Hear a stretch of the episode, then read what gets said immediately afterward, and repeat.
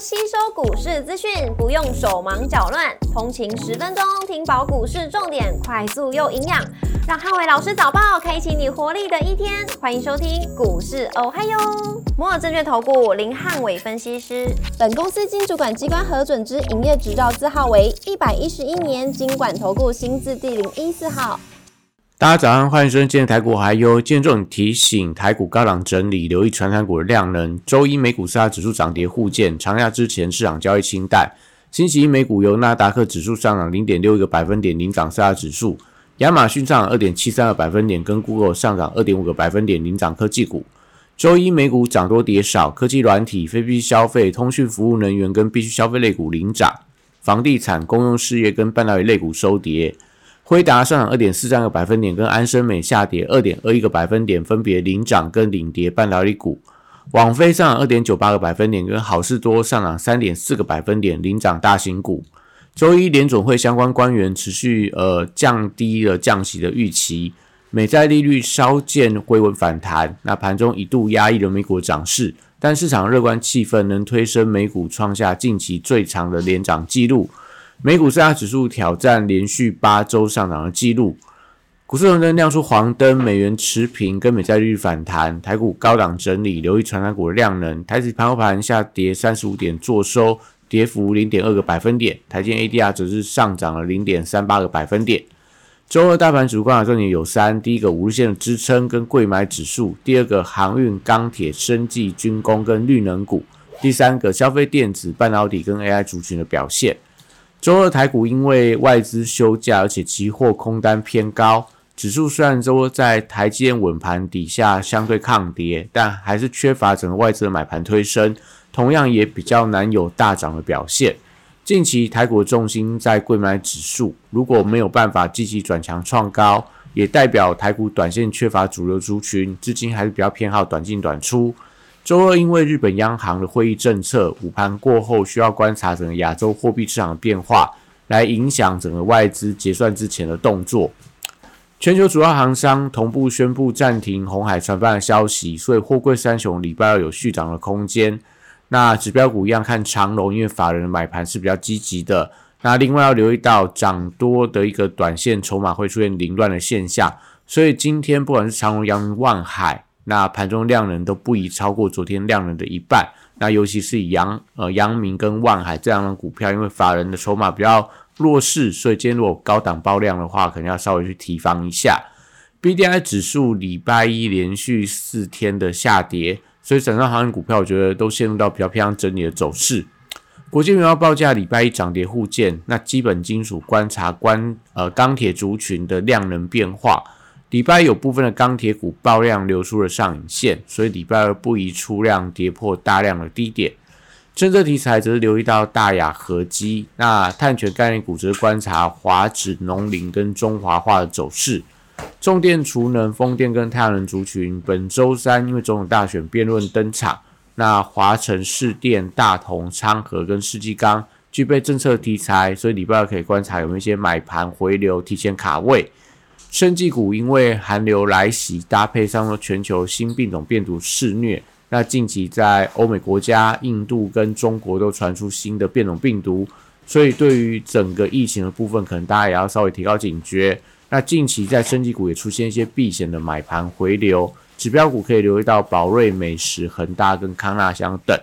那车用零组件的族群，则是受到红海的一个船班航线的一个影响。所以最近在东洋这些相关的 AM 零组件的股票相对是比较偏弱，那可能就都要等到运价的一个回稳之后，股价才会出现比较明显的反弹。那短线上还是以车电的强茂、台办跟充电桩的飞鸿跟台达电看起来比较会有补涨的机会。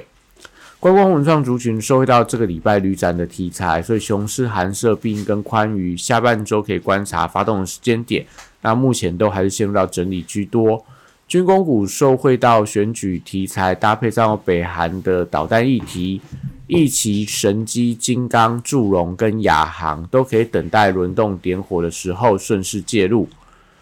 礼拜二电子股稍微出现一些回稳的走势，但整体资金比重需要回到六十五个百分点以上，才会有机会出现强势的轮动。高价股礼拜二震荡走势居多，最近投信高档结账部分的千金股，那操作上还是以拉回买进相对比较安全。最近几乎整个投信都是在卖方，只有少数的一些千金股，那有一些所谓投信的买盘。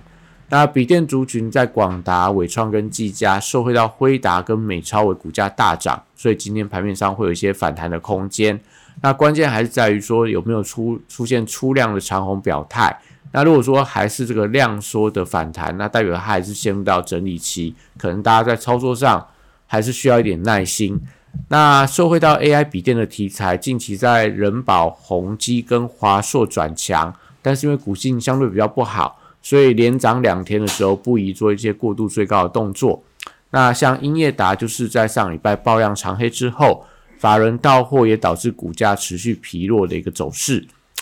AI 伺服器供应链礼拜二出现反弹，那网通族群要看起基、重旗，光通讯则留意到前顶跟华星光等。机壳 PCB 跟散热以秦城、金相电跟建测表现为强弱指标。板卡族群近期陷入到整理的走势，华擎跟立台是当中相对强势的一个指标股。台积礼拜二稳盘挑战前高，但外资的买盘还没归队，所以大部分的盘中走势还是以小涨小跌居多。联发科礼拜二维持高档的整理，那中小型的 IC 设计因为近期筹码松动，而且量能降温，所以大多数以个股表现居多。那盘面上可能都还是要等待一些原强的指标股，可能类似所谓的神盾啊、安国啊。到所谓的羚羊、羚羊创新，然后这个所谓的豫创啊、华讯等等这些股票，能够在盘中有这种呃涨停发动的一个情况，才会整个资金会往中小型 IC 股重新做一些流动的情况。那艾普、威盛跟智源，因为法人筹码松动，所以短量走势比较偏弱。那当中，因为正已经跌破了颈线，也跌破了月线的关卡，所以需要特别观察它后续的一个反弹力道。手机零组件近期呃轮动比较迅速，所以光学 PA 跟折叠机走势比较偏向分歧。上礼拜光学强，但 PA 折叠机就出现转弱。那礼拜一因为所谓折叠机当中的富士达表态转强之后，所以礼拜二可以观察资金有没有扩散到其他族群，不管是呃回到兆利、新日新。或者说，再回到光学股或 PA 族群做一些点火动作，就是今天盘面上可能在手机零组件族群要留意到的轮动的节奏。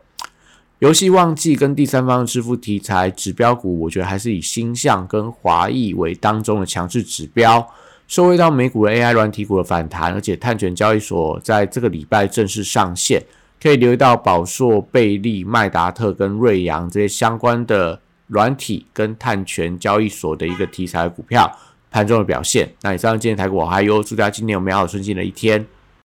立即拨打我们的专线零八零零六六八零八五零八零零六六八零八五。摩尔证券投顾林汉伟分析师，本公司经主管机关核准之营业执照字号为一百一十一年经管投顾新字第零一四号。新规股票登录条件较上市贵股票宽松，且无每日涨跌幅限制。投资人应审慎评估是否适合投资。本公司与所推介分析之个别有价证券无不当之财务利益关系。本节目资料仅供参考，投资人应独立判断、审慎评估，并自负投资风险。